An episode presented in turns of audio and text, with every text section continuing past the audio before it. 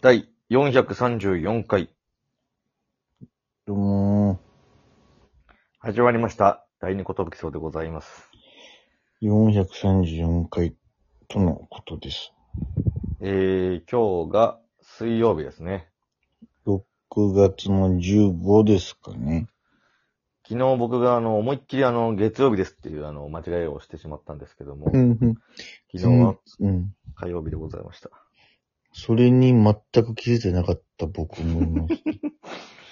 もうわかんないです。日にちの感覚、うん曜日の感 全覚がなくなっくわて。からないです、ちょっと。そうか。本日、そういえばはい。 6月15日でございますけども、なんだろう今日何の日か知ってるかいか。無意語か。これはね、あのーある、映画、え映画会社が設立された、映画うん、有名な映画だろうな、多分。そうですね。まあ、その日になってるんでね。ええ、ボール合わせじゃなくてってことね。うん、語呂合わせ関係ないです。日本で有名なのかな1985年、昭和60年の話でございます。割と最近だな吉祥寺駅近くに設立された会社なんですけども、ぁええで、その同年、同じ年に、えー公開されたうん。映画がありまして、 1985年、うん、映画会社うん、い、配給会社じゃなくて、うん。トシパンチは、えパ、ッとこ答えてほしいやつですけどね。え、ジブリってことじゃあ。正解でございます。映画は、スタジオジブリが設立されて、風の谷のナウシカが、この年に公開されたということでございます。なんだ、俺、東宝とかそういうの考えちゃったよ。その、その次の年に公開された長編アニメは、あ、違う、次の年じゃないか。あ、次の年ですね。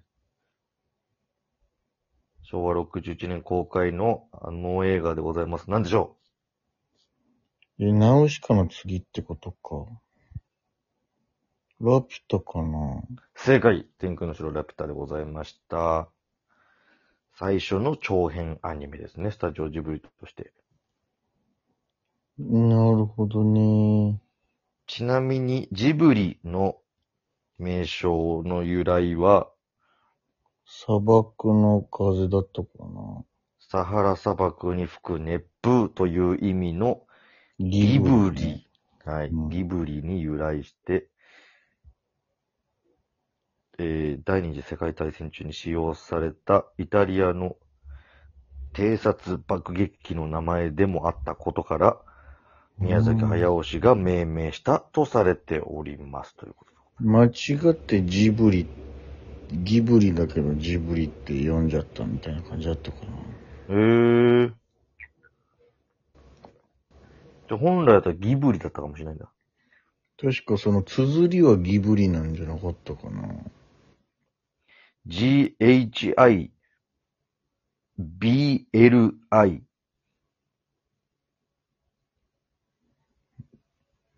えー、ギ、ギブリ。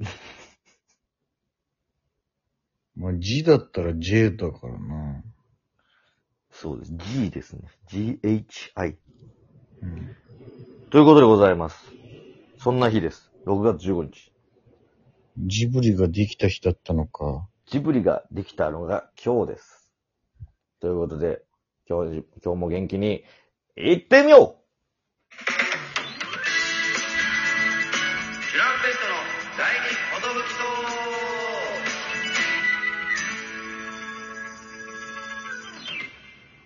！DJ 藤波です。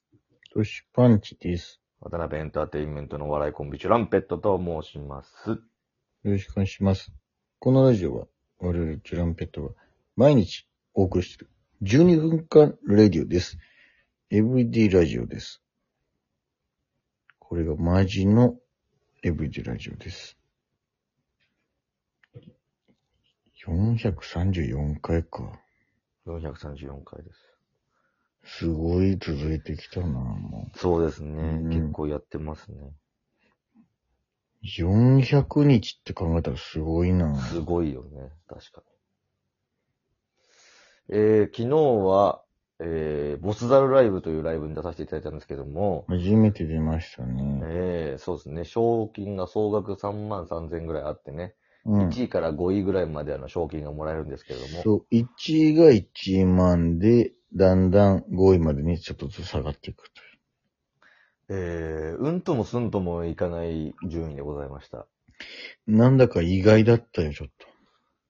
うーん、別にそのめっちゃ滑ったわけでもなく、むしろ手応えを感じていた方ではあったんですけども、あの、組数がね、多くて、多かった前半だけで20組ぐらいいたのかな。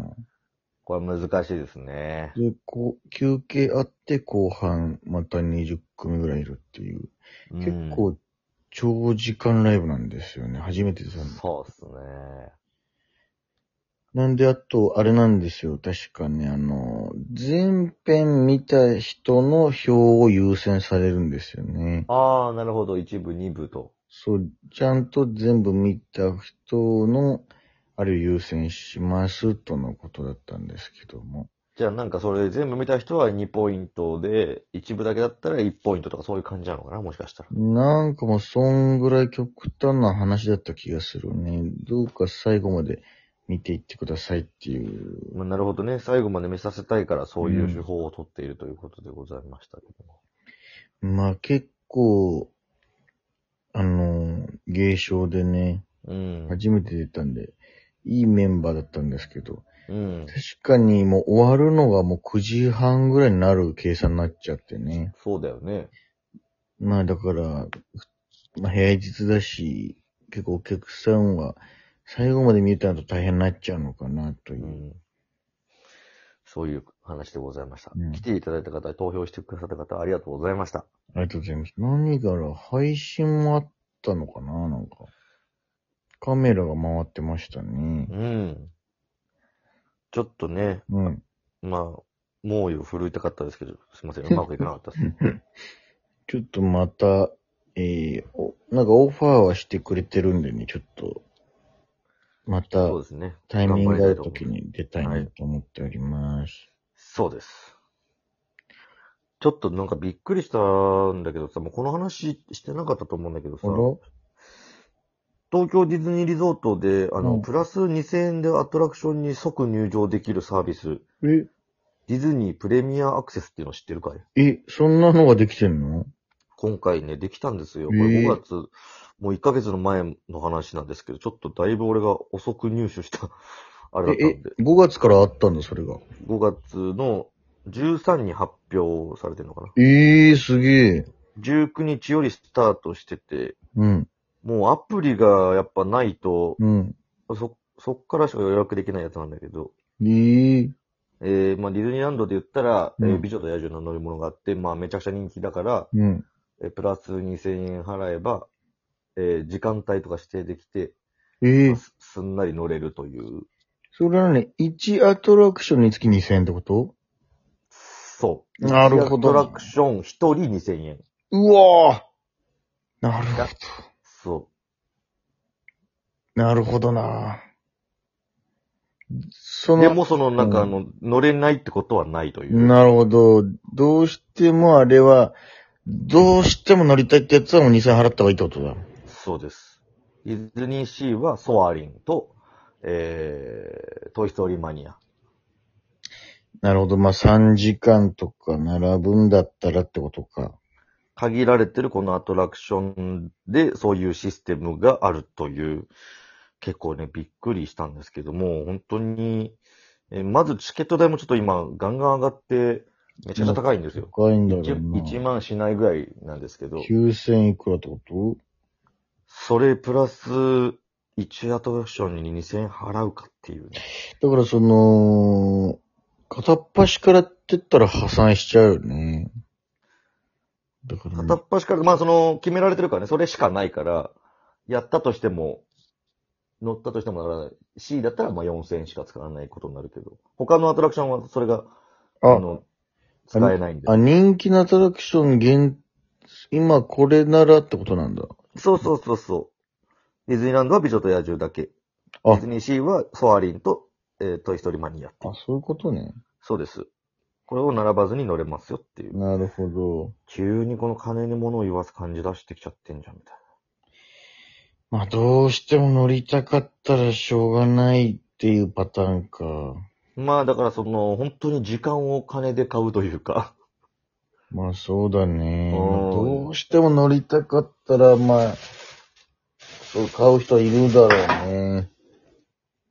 並びたくないっていう人がね、2000円だったら払っちゃうか。で、もてか、え、そのコロナになってから、その並ぶシステムじゃなくなったんだっけ、その。う、いや、一応ね、あの、スタンバイパスっていう、並ぶシステムはうん。健在しております。あ、そうなんだ。はい。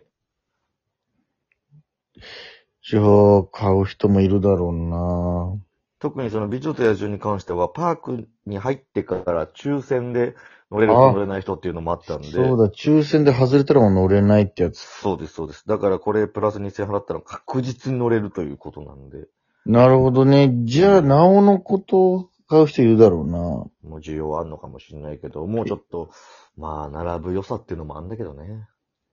抽選で外れるとかが関係なくなるってことそれにまあ、そういうことになってきますね。あ、じゃあ、それ、じゃあ買う人いるだろううな。ーん。確実に乗りたいんだろうな。そうですね。遠くから来てってね、今日乗れなかまっあたじ確ゃかんに遠くから来てる人は、うんえー、もう次いつ来るか分からないのにってなるだろうな。 2000円でもう、あの楽しみを買っちゃうっていうのも、一個ありですかね。それは、まあありなんだろうな。うーん。